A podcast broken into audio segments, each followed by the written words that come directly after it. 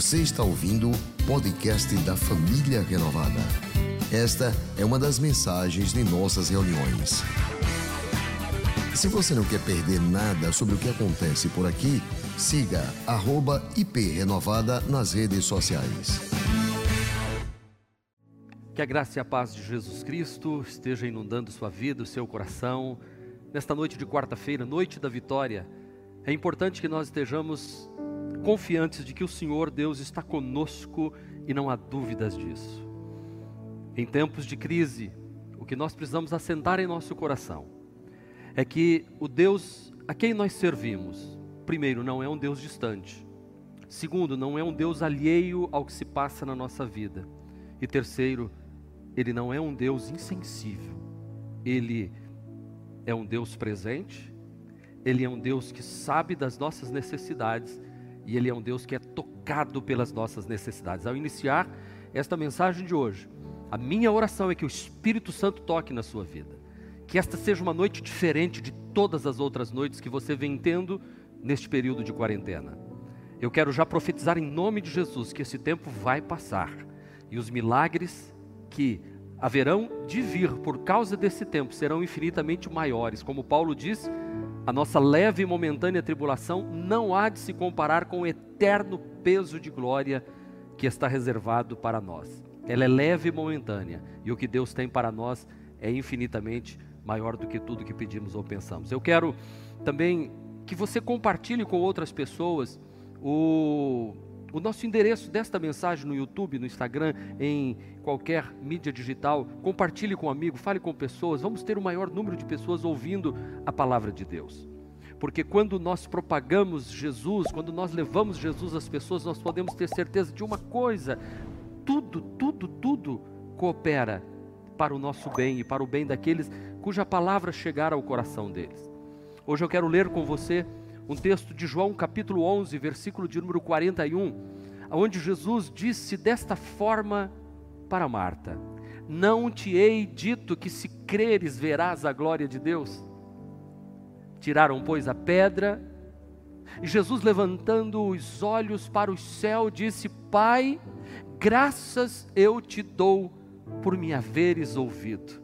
Eu bem sei que sempre me ouves, mas eu disse isso por causa da multidão, da multidão que está ao redor, para que creiam que tu me enviaste. E tendo dito isso, clamou com grande voz: Lázaro, vem para fora. E diz a Bíblia que o defunto saiu, tendo as mãos e os pés ligados com faixas e o seu rosto envolto num lenço. Disse-lhe Jesus, ou desligai-o ou desatai-o e deixai-o ir. Vamos falar com Deus. Pai, em nome de Jesus, quero pedir que o Senhor fale ao nosso coração nesta noite. Que o teu Espírito nos encha de graça, de bondade e misericórdia. Usa a minha vida para falar ao coração daqueles que nos assistem neste momento, dos que nos acompanham pelas redes sociais. Oro em nome de Jesus. Amém. Graças a Deus. Amém. Este é o texto em que Marta e Maria perdem o irmão Lázaro, querido, certamente o arrimo da família. Esta doença de Lázaro causou perplexidade no coração destas duas irmãs. As pessoas, inclusive, que conheciam Lázaro, conheciam Marta, conheciam Maria e conheciam Jesus, quando Jesus está diante do túmulo Lázaro chorando, elas dizem assim: Não poderia este que abriu os olhos aos cegos fazer com que este homem não descesse à sepultura, que curasse enquanto ele estava enfermo. Marta e Maria, quando sabem que Jesus está enfermo, mandam chamar Jesus, convidam Jesus para estar. E como muitas pessoas que estão passando por dificuldades neste momento, talvez financeira, familiar, dificuldades na saúde, e não está vendo resposta, e não está vendo nenhum horizonte, e está orando, e parece que sua oração não tem resposta, assim também Marta e Maria se sentiram quando mandaram chamar Jesus, porém Jesus não veio. Diz a Bíblia que elas mandaram dizer para Jesus assim: Está enfermo aquele a quem tu amas. Isto é duro para o coração destas mulheres. Porque não está enfermo Herodes, não está enfermo o filho do sacerdote Anás e Caifás, não. Não está enfermo o filho dos ladrões, ou os assassinos da cidade, mas estava enfermo aquele a quem Jesus amava. Estava enfermo aquele com quem Jesus tinha uma intimidade, pois Jesus dormia na casa de Lázaro, e esta pergunta sempre ronda os nossos corações: por que, que as pessoas a quem Jesus ama enfrentam problemas e dificuldades na vida? E este deve ser o questionamento que talvez esteja no seu coração. Por que, que eu, como servo de Jesus, estou passando por dificuldades? Eu quero deixar para o teu coração, sabe, que nós não estamos imunes aos problemas. As pessoas a quem Jesus ama, sim, enfrentam tribulações e enfrentam dificuldades. As pessoas a quem Jesus ama, sim, ficam doentes. Pessoas a que Jesus ama também morrem. Pessoas que Jesus ama sofrem acidentes, podem ser acometidos de uma enfermidade. Este texto me deixa muito claro isso. Uma outra coisa que deixa o coração aflito de Marta e Maria é a demora de Jesus em atender o chamado. Quantas vezes nós nos sentimos assim, dizendo: por que, que Jesus está demorando tanto para responder minha oração? E a Tiago nos diz que muitas vezes nós temos que as promessas de Deus são tardias, nós achamos que Deus demora para responder. O verso 6 diz assim: No entanto, quando ouviu falar que Lázaro estava doente, ficou ainda mais dois dias onde estava. A demora de Jesus muitas vezes nos aflige o coração, porque nós somos uma geração gostamos do já, do agora, queremos o milagre para ontem, queremos a resposta para os nossos problemas agora, neste momento, mas a gente tem que esperar. E esta aparente demora de Jesus causa perplexidade no coração daquelas mulheres. Meus queridos, nós muitas vezes estamos precisando de uma ajuda de Deus, mas Ele demora em responder a nossa oração. Eu imagino o coração de Marta e Maria dizendo: será que ele recebeu a informação precisa? Será que a pessoa que levou a informação disse que era Lázaro mesmo? Será que ele está sabendo que somos Marta e Maria que estamos aguardando que ele responda a nossa oração? E a pessoa talvez dizia, sim, eu disse a ele, mas o que ele falou, ele não disse nada, ele continuou fazendo o que estava fazendo, e às vezes nós nos sentimos assim também, oramos e parece que ele está demorando. Mas um terceiro fato preocupa o coração destas mulheres, porque o texto, ele é um texto implícito, não está explícito no texto claramente, mas parece que Jesus não foi até lá porque estava com medo. Medo porque, diz o versículo de número 7, que os discípulos que estão com Jesus, o, principalmente o Tomé, diz assim: depois disse aos seus discípulos: Vamos voltar para a Judéia. Então eles disseram: Mestre, há pouco os judeus tentaram apedrejar-te, e assim mesmo vai voltar para lá? Então podia estar passando no coração de Marta e Maria que Jesus não queria ir até Betânia com medo de ser preso ali. Muitas vezes nós temos esta ideia de um Deus limitado, de um Deus que talvez não está intervindo na história da nossa vida porque ele não tem a força que talvez nós imaginemos que ele tem. Jesus nunca teve medo de nada, no entanto, que quando Jesus disse eu vou, os discípulos, mas o senhor vai voltar para lá? Eles tentaram te apedrejar há pouco tempo naquele lugar e o senhor vai voltar. Então, estas três dúvidas acometem o coração daqueles que estão enfrentando dificuldade. Pessoas a quem Jesus ama enfrentam enfermidades e dificuldades. Segundo, Jesus muitas vezes demora para receber a nossa oração. Terceiro, parece que ele não vem porque está com medo e está preocupado e não quer atender o nosso pedido. Mas deixa eu lhe dizer, Jesus tem sempre a resposta certa. Jesus pode acalmar o coração de Marta e Maria. Ele tem a resposta que pode acalmar a indagação do seu coração, ainda nesta noite, ainda neste momento. Ele está, neste momento, falando ao seu coração de forma rica, viva e especial. Eu quero aqui, através deste texto, extrair pelo menos três divisões. A primeira coisa que eu e você precisamos saber é que Deus está no controle de tudo. O versículo de número 4 nos diz: Ao ouvir isso, Jesus disse: Essa doença não é para acabar em morte, mas essa doença é para a glória de Deus. Para quê? Para que o Filho de Deus seja glorificado por meio dela. Se você está se sentindo assim, meu querido irmão, sem fé, se você está na noite de hoje se sentindo assim esmagado pela circunstância da vida, esta circunstância que você está atravessando não é maior do que o Jesus que nós servimos. Esta circunstância não é maior do que a força do Deus que tem todo o poder nos céus e na terra. A morte não tem a palavra final. O inimigo não vai conseguir te destruir, ele não vai te levar ao pó, pois o inimigo só vai até onde Deus permite que ele vá. E Deus não vai permitir que este mal destrua a sua vida. Se um filho de Deus, uma filha de Deus, está diante do Senhor buscando a Ele, se algumas coisas estão acontecendo na sua vida que você não está entendendo, por favor, nesta noite é momento de você começar a glorificar a Deus por esta circunstância, porque Deus está no controle desta circunstância. A Bíblia Sagrada nos diz em Romanos capítulo 8, versículo de número 28, sabemos que Deus, Ele opera em todas as coisas e todas as coisas cooperam para o bem daqueles daqueles que amam a Deus, daqueles que são chamados segundo o seu propósito. Querido, se você entregou sua vida para Jesus, se você crê nele, você é indestrutível, nada pode tocar você. Você é um filho amado de Deus. Os demônios não podem e não têm autoridade sobre a sua vida. Não há nada que aconteça na sua vida que esteja distante do cuidado e do carinho de Deus. Às vezes nós vamos caminhando pela vida e achamos que Deus se esqueceu. A Bíblia diz que ele não dorme, não dormita o guarda de Israel. Ele é o teu protetor, ele é aquele que vai com você,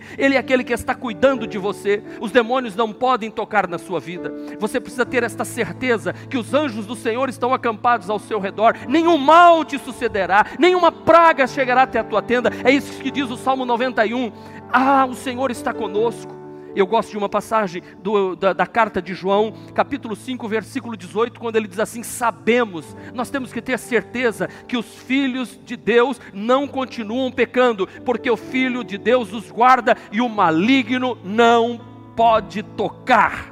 É claro, não pode tocar. O diabo não pode tocar na sua vida nem com uma vara de 30 metros, porque os anjos do Senhor estão acampados ao seu redor. Se você está ouvindo esta mensagem e você entregou sua vida para Jesus, confessou Jesus como teu Senhor e Salvador, eu vou lhe dizer: pode cair chuva, pode soprar vento, pode transbordar rio, pode bater com ímpeto contra a tua casa, mas ela não cai ela permanece firmada, e é isso que eu quero que você tenha esta convicção no seu coração. Portanto, não se desespere. Esta enfermidade não é para a morte. Não existe circunstância que possa nos destruir. Que diremos, pois, à vista destas coisas que estão acontecendo? Paulo diz em Romanos 8, versículo de número 31: Se Deus é por nós, quem será contra nós? Deus é por mim, Deus é por você, Deus está conosco. Você diz, pastor, mas eu conheço cristãos evangélicos que morreram. Sim, mas a morte não é o fim para nós. Paulo diz, escrevendo aos Filipenses, capítulo 1, versículo 21, portanto, para mim o viver é Cristo e o morrer é lucro. Então a morte não é o fim para um servo de Deus. Não tenha medo disso, ainda que a morte venha bater a porta da nossa casa, um dia vai bater. Mas saiba de uma coisa: Deus tem os seus dias contados. Por isso não andeis ansiosos, preocupados com coisa alguma. Qual é o homem que pode acrescentar um dia à sua existência?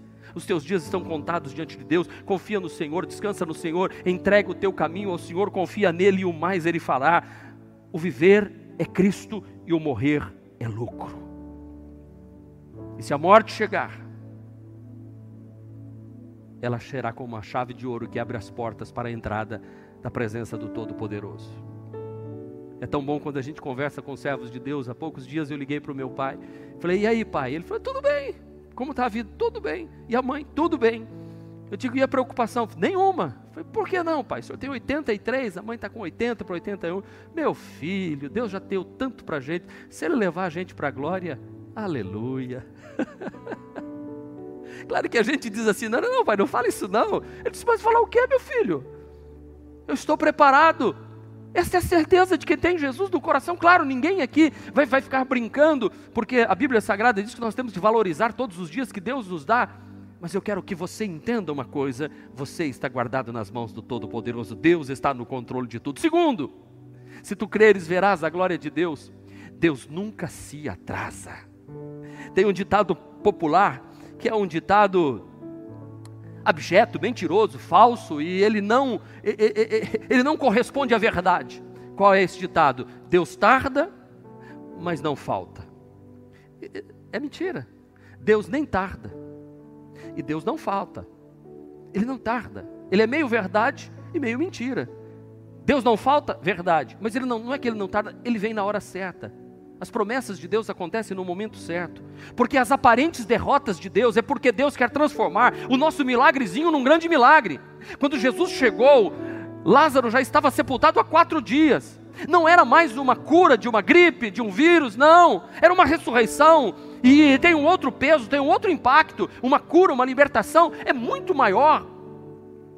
Quando o estágio já está avançado da pessoa que não tem mais esperança nenhuma, e quando já morreu, aí é muito mais, e quando já foi sepultada, mais ainda, e, e quando já tem quatro dias que já cheira mal, aí é muito mais. Então, quando Jesus chegou ali diante do túmulo de Lázaro, ele não estava mais para fazer um milagrezinho, ele estava agora para operar uma grande ressurreição que ficaria marcado na Bíblia Sagrada.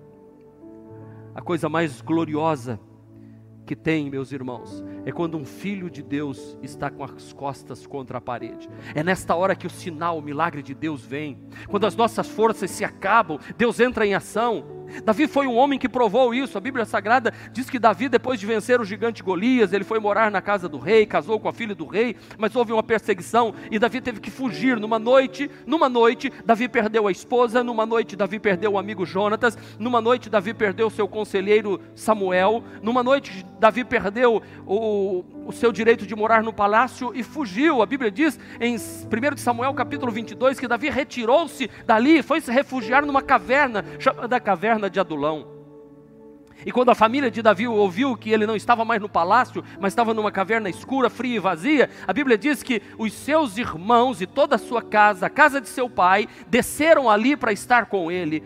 Quando a gente está na pior, o que a gente menos quer é que a família veja a gente na pior.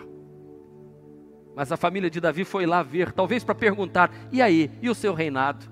Você achou que ia ser rei de Israel, né, casando com a filha do rei? Você não vai conseguir nada. Mas olha como é que Davi reage.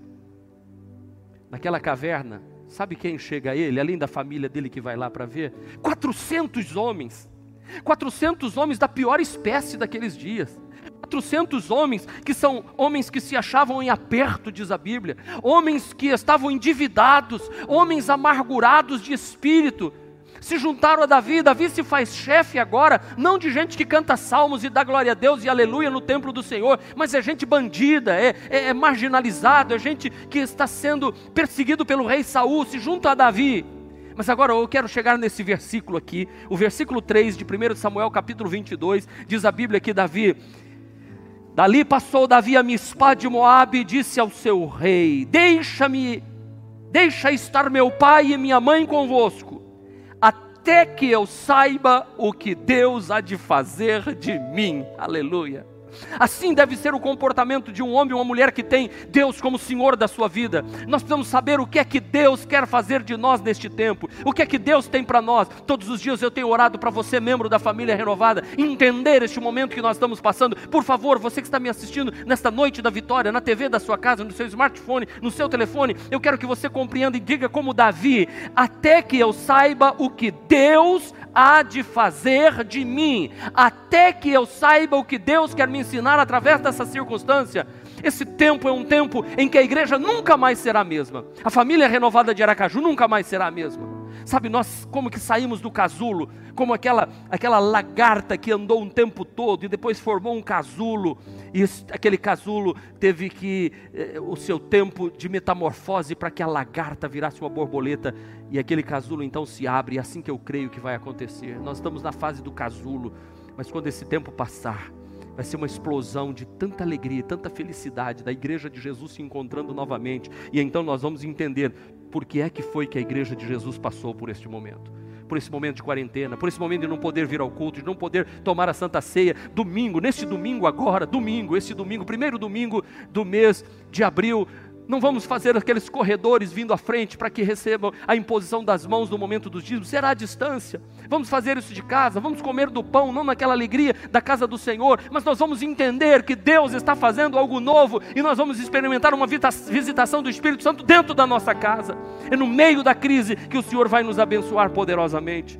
Querido, é por isso que Davi pode escrever no Salmo 28, versículo de número 7: O Senhor é a minha força e o meu escudo, nele meu coração confia. O Senhor é a minha força e o meu escudo, nele o meu coração confia. Declare isto: meu coração confia no Senhor e nele eu fui socorrido. Por isso o meu coração exulta e com o meu cântico o louvarei. Aleluia! Salmo 37, versículo 5, Davi dizia assim: Entrega o teu caminho ao Senhor, confia nele e o mais ele fará.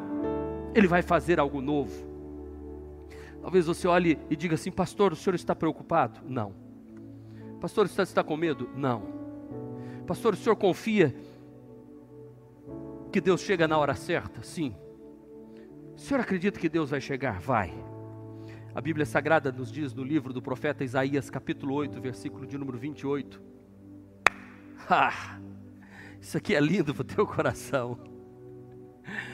Não sabes, não ouvistes, o eterno Deus, o Senhor, o Criador dos fins da terra, nem se cansa, nem se fadiga, não se pode esquadrinhar o seu entendimento, ele faz forte o cansado, ele multiplica as forças ao que não tem nenhum vigor. Os jovens se cansam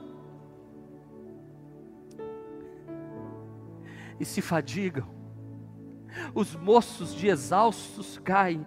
O verso 31 diz: Mas os que esperam no Senhor renovam as suas forças. Renova as suas forças agora, querido. Renove as suas forças em Deus agora. Eles sobem com asas como águias, correm e não se cansam, caminham e não se fadigam. Deus nos manda seguir em frente, portanto, levante a sua cabeça nesta hora, meu querido irmão. Ainda que você esteja passando pelo vale da sombra da morte, receba a renovação das suas forças. O Senhor está com você neste momento. Deus está no controle de tudo. Segundo, Deus nunca se atrasa. Terceiro, o Deus que nós servimos é o Deus do hoje, agora. Marta e Maria, quando Jesus chegou ali, elas falam muito do passado e falam do futuro, e elas dão uma palavra que eu amo, a palavra de Marta, porque Marta ela tem uma fé firmada no Senhor Jesus de forma linda. Ela diz assim: se o Senhor estivesse aqui, meu irmão não teria morrido. Nós temos muita facilidade de crer no Jesus que operou no passado. Nós temos facilidade de crer nos milagres que a Bíblia demonstra lá do Velho Testamento. Mas a gente tem dificuldade para querer hoje. Jesus olha para Marta e diz: Seu irmão vai ressuscitar. E aí elas dizem: Sim, Senhor, eu sei que ele vai ressuscitar no futuro. A gente tem facilidade para crer no Deus do passado e acreditar na coisa do futuro. Mas eu quero que você acredite hoje, que você declare como Maria declarou, como Marta declarou. Eu, mas também sei, Senhor, que tudo que o Senhor disser agora pode acontecer. Foi o que Jesus disse: se creres, verás a glória de Deus. Eu quero dizer que Deus está presente neste lugar. E nós precisamos crer neste Deus, no Deus que operou lá no tempo do profeta Elias, no Deus que operou através do profeta Eliseu do Deus que usou Moisés com grande poder. Jesus hoje é maior do que os profetas do Velho Testamento. Jesus é maior do que Moisés, que representa a lei. Por isso, Jesus, lá no Monte da Transfiguração, Mateus capítulo 17, Jesus disse: Este é o meu filho amado, a ele escutai, escutem meu filho. Jesus está aqui presente. Este Deus é o Deus do hoje, é Deus do agora, e Ele está operando hoje. Por favor, não não espere que este milagre venha no futuro, este milagre está acontecendo neste momento. Creia no Deus Todo-Poderoso. Se creres, verás a glória de Deus. Hoje verás o livramento que o Senhor efetuará. Quando Moisés está diante do mar vermelho para atravessar aquele mar, ele clama a Deus e Deus diz: Marcha, vai em frente, não para não porque hoje vereis o livramento que o Senhor efetuará. É hoje, é agora. O milagre para mim e para a sua vida é nesta noite de quarta-feira, nesta noite de vitória. Deus está aqui, Deus está entre nós. Onde estiverem, pois, dois ou três reunidos em meu nome, ali eu estou no meio deles. Ele não se atrasa, Ele está aqui hoje. Ele está agora, neste momento. Ele habita no meio dos louvores. Ele disse: Não vos deixarei órfão, eu estarei convosco, diz Mateus 28, 20, todos os dias, até a consumação dos séculos. O Senhor está conosco, Ele está neste lugar. Ele é aquele que não nos deixa órfão, Ele é aquele que se faz presente. A Bíblia diz, em Hebreus capítulo 3, versículo 13, que nós estamos vivendo os últimos dias da face da terra. Creia nisso Vamos viver esta vida de vitória. Exortai-vos mutuamente cada dia, durante o tempo que se chama hoje, a fim de que nenhum de vocês seja endurecido. Que hoje nós sejamos alertados a não endurecer o coração, mas pelo contrário, creia que a sua vitória já está chegando em nome de Jesus. Se creres, meu irmão, verás a glória de Deus. Lembre-se Deus está no controle de todas as coisas. Saiba de que Deus nunca se atrasa, ele chega na hora certa. E o nosso Deus é o Deus que opera maravilhas hoje. Ele é o mesmo ontem, hoje e eternamente. Eu quero abençoar a sua vida neste instante. O Ministério de Louvor vai se preparar para adorar com uma canção neste momento. E eu quero abençoar sua vida e sua casa. Se você hoje quer entregar sua vida para Jesus e dizer: Eu quero crer porque eu quero ver a glória de Deus na minha vida. Eu quero crer neste momento e se você quer confessar Jesus como Salvador, faz esta oração comigo. Pai, em nome de Jesus, recebe este teu filho e esta tua filha como um salvo nesta noite de hoje. Opera maravilhas na vida dele. Entra neste lar, entra nesta casa com paz, com segurança. Que haja perdão dos pecados. Se alguém está se reconciliando com o Senhor neste momento, que este milagre também aconteça e a alegria reine na vida deste teu filho e esta tua filha. Eu abençoo este homem e esta mulher. Eu abençoo a todos em nome de Jesus e que esta mensagem encontre lugar no coração de muitas pessoas agora e sempre. Oro em nome de Jesus. Amém. Amém. Graças a Deus. Que Deus abençoe. Este foi mais um podcast da Igreja Presbiteriana Renovada de Aracaju. Favorite e compartilhe essa mensagem com outras pessoas.